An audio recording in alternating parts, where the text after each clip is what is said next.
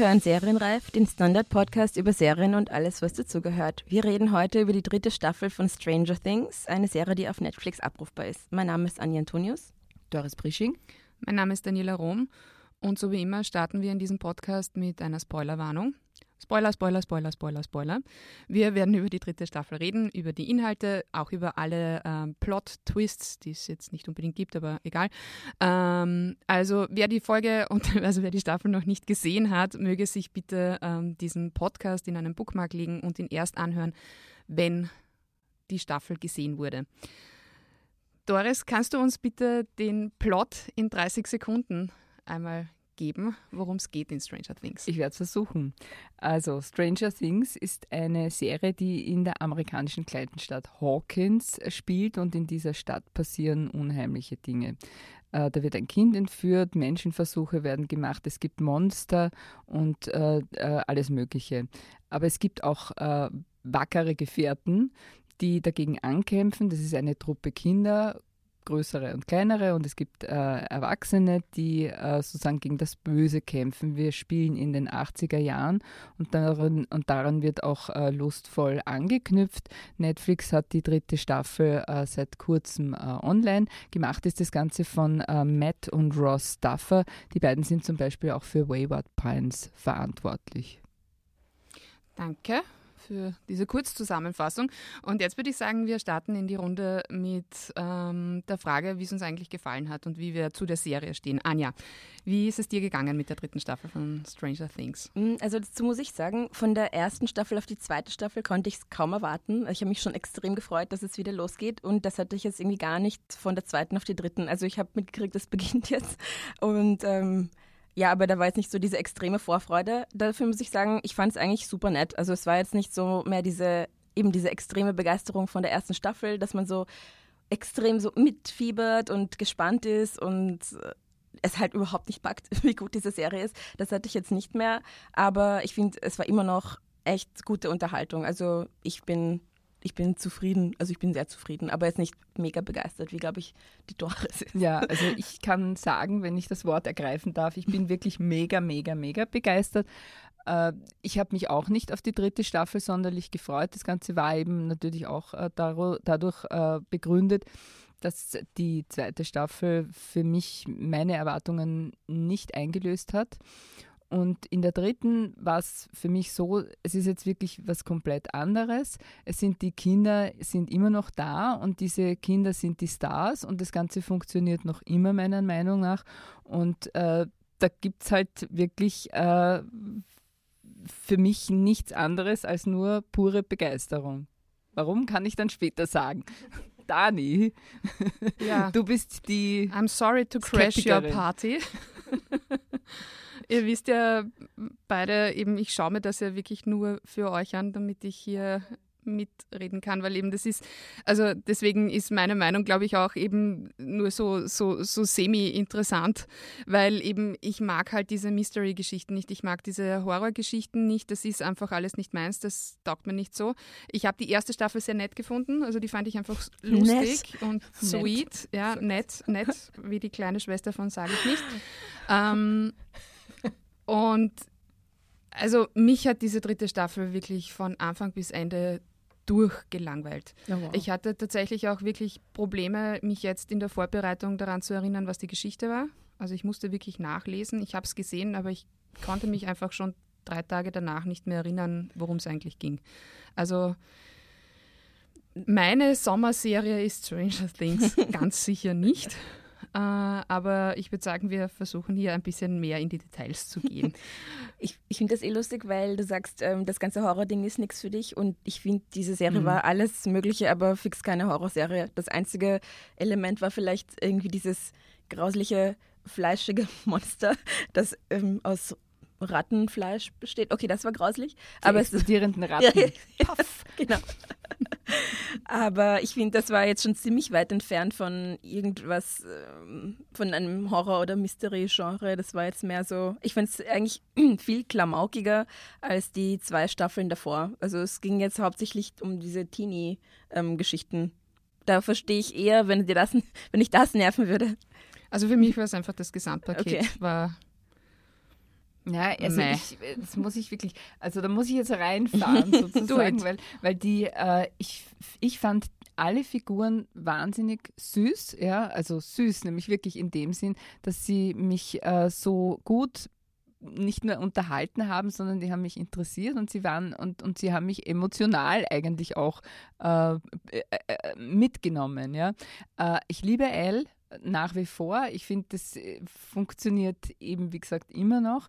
Ich habe eine äh, Begeisterung für äh, Winona Ryder. Ich fand diese Paargeschichte auch so lustig. Ich habe so viel lachen müssen. Es war Wirklich? so eine, es, es, war so eine, eine, eine Freude, denen zuzuschauen. Ja? Und es ist auch eine Spielfreude im Grunde genommen dabei. Und quasi diese Vermanschung ja, zwischen diesem Klamauk ja, und äh, dem Horror und den 80er Jahren, ja, das ist eine Serie, die, äh, die eben mit diesen 80er Jahren so äh, virtuosest spielt. Ja. Wir haben äh, zum Beispiel die, äh, die, wie sich eine Stadt entwickelt. Ja, daran, mhm. Das kann man ganz äh, super wirklich ablesen. Ja. Wie hat sich die Stadt äh, in den 80er Jahren verändert? Da sind die Einkaufszentren aufgekommen und äh, wir haben äh, verwaiste Einzelhändler. Ja. Also diese Läden, die verstauben irgendwie. Ja. Das ist das eine. In den, Donauzent äh, in den Donauzentrum, sage ich gleich einmal, im Donauzentrum spielt sich's ab. in den Einkaufszentren spielt sich's ab und äh, da gibt gibt es äh, das, äh, die, die, die jungen Leute treffen sich dort, es wird das Mobbing erfunden unter Kindern, kann man auch so sagen. Ja, die, es passieren ja dort auch Kämpfe. Ich glaube, ja, Mobbing gab es schon früher. Ja, na, aber anders, ja. Also nicht auf diesem Raum sozusagen, ja. Und, ähm, und, und, ja, und eben diese, diese, diese Stadtentwicklung, das ist das eine. Äh, das äh, zweite ist äh, praktisch die Erfindung des Konsumrausches. Wir sehen zum Beispiel Elle, die nichts damit zu tun hatte, die völlig fern dieses Konsumwahns ist, eben in dieser Einkaufstour, ja, die ja eine furiose Tour ist. Aber das war für mich eine der nervigsten Szenen, dieses, ja, aber diese so Shopping-Montage. Ja. Aber, aber das, das, passt überhaupt nicht. Also ich finde, das hat für mich gar nicht mehr in diese Serie gepasst. Ich habe mir gedacht, was ist das? Was schaue ich jetzt eigentlich gerade? Ja, es ist ist was anderes. Es ja. ist halt eine andere Serie als die erste Staffel. Ja? Und dort steht sie eben dann irgendwie vor der Dings und sagt, was mag ich eigentlich? Woher weiß ich, was ich mag? Ja? Und das ist mehr oder weniger, da wird dir jetzt dann schon eindoktriniert, ja, was, was dir gefällt und was du magst. Und so ist es passiert. Ja? Und die, der ganze Markenfetischismus, deswegen ist es ja auch mit den Produktplatzierungen so eine äh, aufdringliche Angelegenheit, aber in sich auch schon wieder stimmig, weil der Markenfetischismus nämlich genau in diese Zeit Zeit fällt. Ja, der wurde mhm. dort erfunden. Und äh, aus dem Grund ist es für mich ein stimmiges Produkt, wenn es auch überhaupt nichts mehr mit der ersten Staffel zu tun hat. Da gebe ich natürlich euch Aber, recht. Also um hier gleich mal einzuhaken, das war ja auch einer der großen Kritikpunkte, äh, die man immer wieder lesen konnte, eben schon bei der ersten Staffel. Und eben, ich finde, das ist jetzt halt einfach eben, hat jetzt in der dritten Staffel einfach einen Höhepunkt erreicht, eben der für mich halt eben dann auch eben auch diese Serie einfach im Prinzip einfach runterdividiert zu dem, was es ist, nämlich einfach eine Bühne für diesen ganzen Nostalgieschmus. Ich finde, man kann das auch gut finden. Also eben, das ist, das ist wirklich eine subjektive äh, Herangehensweise. Das kann einem gefallen oder das, das, das ist auch okay so. Für mich hat das halt nichts mehr mit einer Serie zu tun. Also eben, ich, ich hätte halt schon gern irgendwie auch eine, eine stringente Geschichte. Ich hätte auch gern ein bisschen, ich weiß schon, ja, wir reden hier von Monstern und von äh, irgendwelchen Schleimdingern und irgendwas. Also, mhm, I get it, ja, also mit stringent werden wir da halt vielleicht auch nicht ganz weit kommen, aber halt irgendeinen Plot hätte ich halt eigentlich schon gerne, ja? weil eben so wie du, Anja, jetzt eben gesagt hast, diese Szene mit, äh, mit den Klamotten, das ist halt genau das, was man in der ersten Staffel auch schon gemacht hat. Man vermanscht einfach all diese Bilder, all diese Geschichten aus all diesen 80er-Jahre-Filmen, aus all diesen Teenie-Filmen eigentlich und eben aus, also von E.T. E angefangen bis ich weiß gar nicht, wo wir da überall enden, bei Breakfast Club. Ja? Mhm. Ähm, da werden diese Bilder halt wieder ver vermanscht. Das ist halt eben, das Zielpublikum ist ganz klar. Das Zielpublikum sind ein wir. bisschen wir. Ja, ja, genau. Also so die Generation der Mitte 30 bis Mitte 40-Jährigen plus minus. Ja, plus plus. Aber ihr wisst schon, was ich meine. Also die, die mit den 80er Jahren, entweder in den 80er Jahren selber halt eben Kinder oder Teenies waren oder halt die sich halt noch sehr gut daran erinnern können. Das ist auch der Grund, warum diese Serie, warum vor allem die erste Staffel so hervorragend funktioniert hat, ja, weil wir uns da alle wiedergefunden haben. Wir haben diese, diese Musik wiedergefunden, die wir gehört haben oder halt, also aktiv oder nicht aktiv ist ja wurscht, hängt vom Alter ab. Ja. Wir haben diese Bilder wiedergefunden, also all diese Sachen und eben Nostalgie funktioniert halt. Nostalgie funktioniert für mich eine Staffel lang. Dann finde ich es super Fahrt.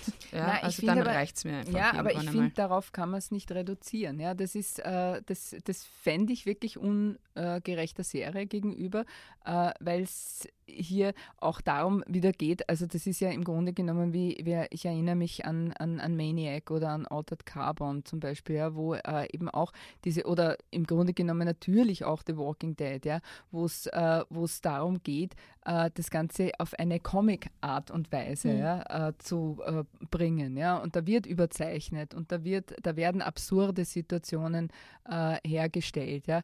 Es äh, gibt in dem Sinn die Geschichte ist wirre, ja.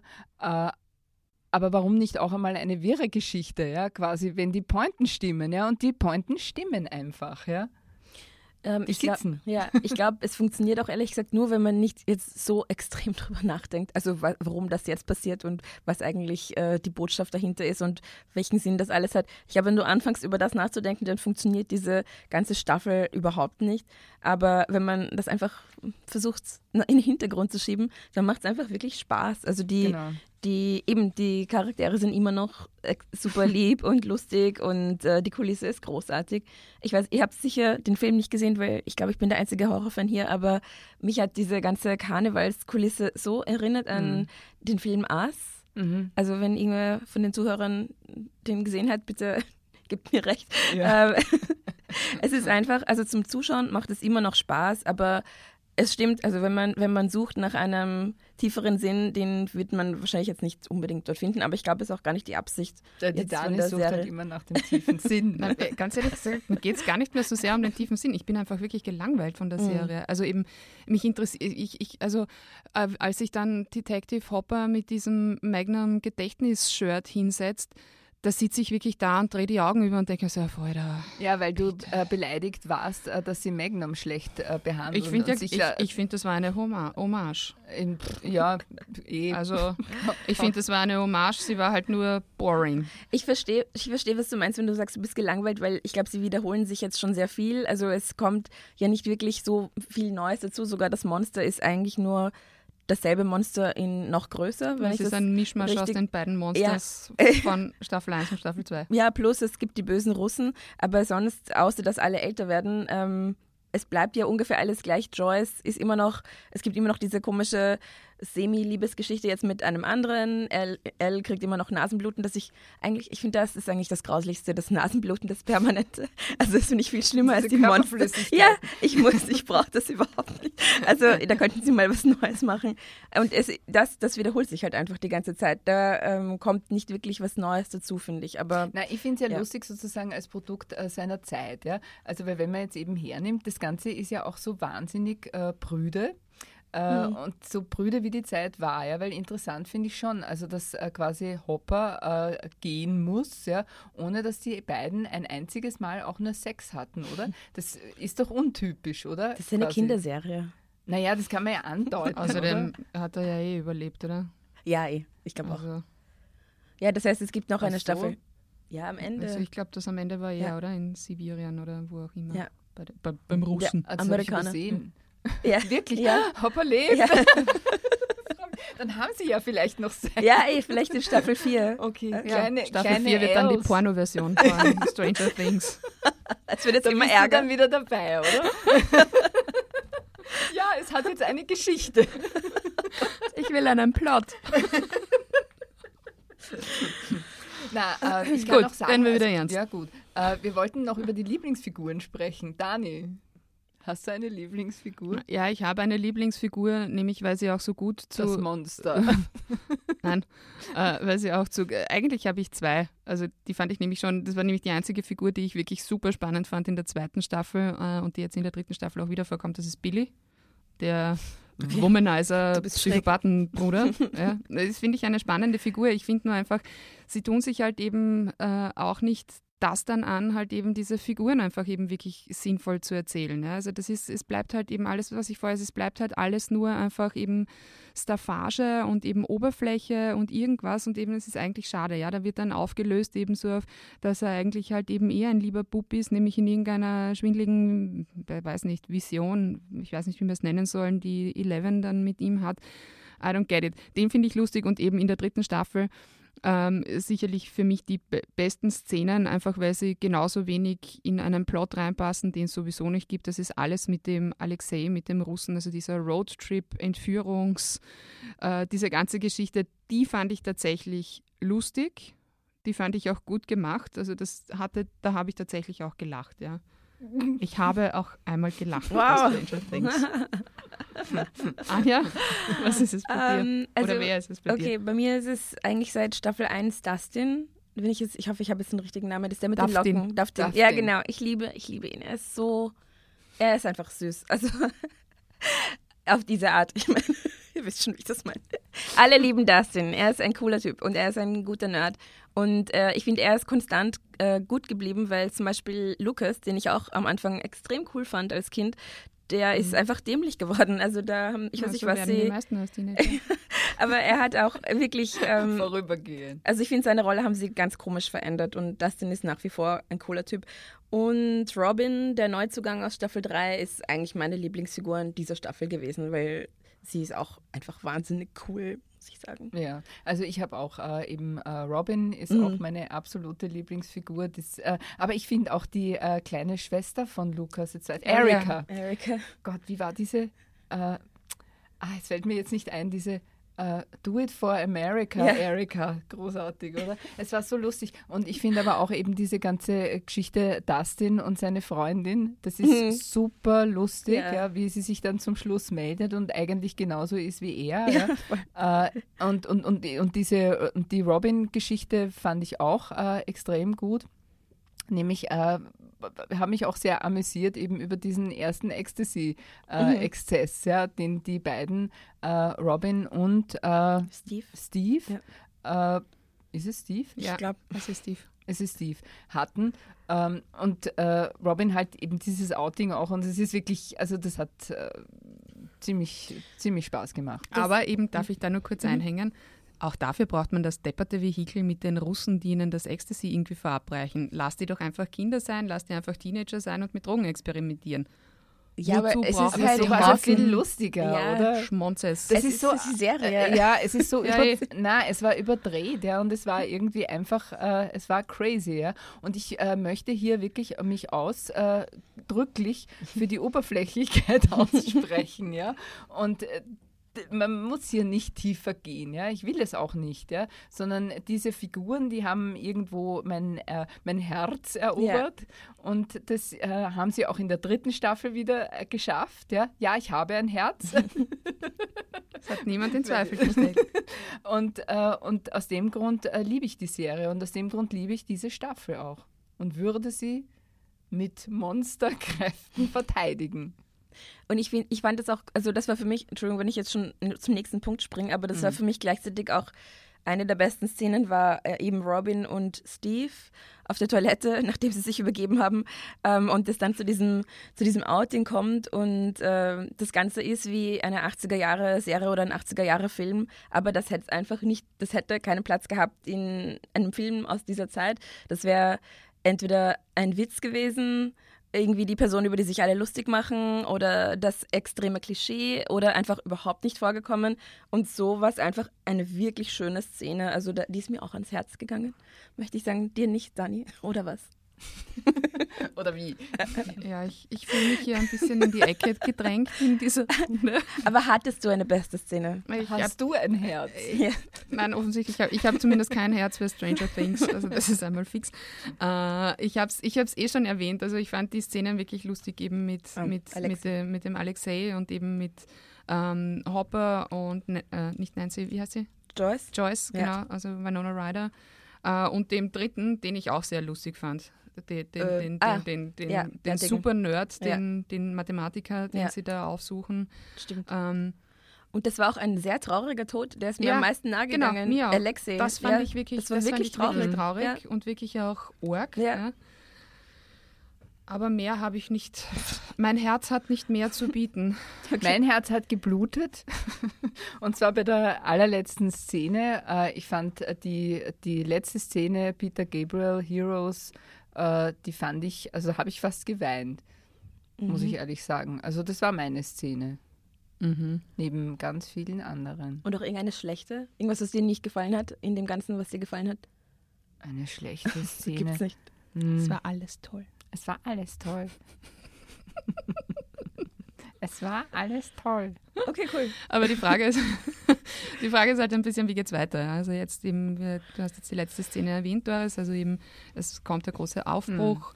Ähm, alle gehen davon aus, dass Hopper tot ist, ähm, was wir ziemlich sicher Ja. wird es eine vierte Staffel geben und ziemlich sicher wird es eine Auflösung geben und ziemlich sicher, also ich bin mir ziemlich sicher, er kommt zurück. Ja. Äh, aber was, was passiert jetzt? Jetzt ziehen die weg. Was Ja. ist es? Gehen wir in eine andere Stadt? Sie kommen sicher eh zurück oder so. Ich meine, das kann nicht woanders spielen, meiner Meinung nach. Sie werden alle noch stärker pubertieren. Das Weiß ist man eigentlich, wo sie hingehen? Na, ich glaube nicht. ich glaube nicht. Hm. Also ich wüsste es nicht. Weil- Ich hätte es mir nicht gemerkt. Weiß ich nicht, Kalifornien, Beverly Hills. Oh ja, Beverly Hills 90210. Kommt Genau. übrigens, by the way, auch Ja. bald. Na, also ich weiß es nicht. Ja, irgendwie wird es, äh, glaube ich, äh, vielleicht in der Ferne, weiß ich nicht, Telepathie oder sonst irgendwelche Oh. Energie, äh, Energie Das wäre eine ziemlich Übertragungen miese oder so Serie. Ich Nein, hoffe, das nicht so kann, passiert. ich will es ja nicht ausschließen. Ja, das ist, Das das nächste ist Mal lasse ich mich nicht von euch zwingen, das anzuschauen. Wir werden es dann sehen. Wir kommen noch zu unserer letzten Kategorie, die den hervorragenden Titel trägt. Und sonst.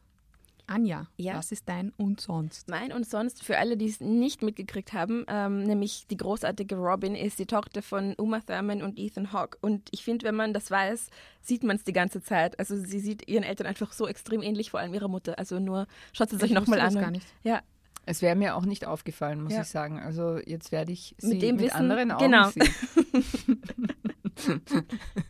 Gut, und mein äh, und sonst ist äh, der Hinweis, äh, der sachdienliche Hinweis, dass äh, Arte äh, online alle Folgen von Borgen äh, wieder äh, aktuell äh, gestellt hat. Das heißt also, wir können jetzt wieder Borgen schauen und äh, ich glaube, wir sollten das auch tun. Und dann habe ich noch ein zweites und sonst. Äh, ich habe nämlich äh, The Wire äh, jetzt wieder äh, gesehen und da möchte ich hinweisen auf die äh, auf die vierte Staffel, nämlich äh, der äh, Spielzug mit äh, Tommy Carcetti der ja Bürgermeister werden will, also sozusagen etwas ganz Großes werden will in dieser Stadt, äh, in diesem Kosmos. Und äh, da gibt es eine Szene, die mich sehr an eine aktuelle Szene erinnert hat, an der österreichischen Innenpolitik. Tommy Carcetti äh, tritt nämlich in einem Altersheim auf. Ja, und äh, das ist genauso, äh, oder das ist ungefähr genauso, ähm, wie soll man sagen, ja, äh, die, die, das Publikum ist ungefähr genauso begeistert wie bei Sebastian Kurz. er, äh, Tommy Carcetti macht seine Rede, hält seine Rede und äh, preist sozusagen seine, äh, sein, an, was er in Zukunft tun wird. Und dann zeigt eine äh, ältere Dame auf, ja, es, es sagt, da gibt es Fragen und eine ältere Dame zeigt auf und sagt, äh, gibt es jetzt eigentlich Steaks oder Tacos? Ja? Und das war's. Tommy Carcetti nickt. Er sagt jetzt nicht gerade unbedingt, äh, haben wir schon gegessen, weil es ja offensichtlich ist, dass sie noch nicht gegessen haben. Aber ungefähr diese Stimmungslage äh, äh, hat viel damit zu tun und diese Staffel auch ge- generell kann man nur empfehlen, wenn man wissen will, sozusagen, wie ein Wahlkampf, äh, wie es hinter den Türen bei einem Wahlkampf aussieht. Also sozusagen noch einmal anschauen, Borgen erstens, vierte Staffel und fünfte auch von The Wire und natürlich The Wire kann man sowieso immer sehen. So, das war's von mir jetzt.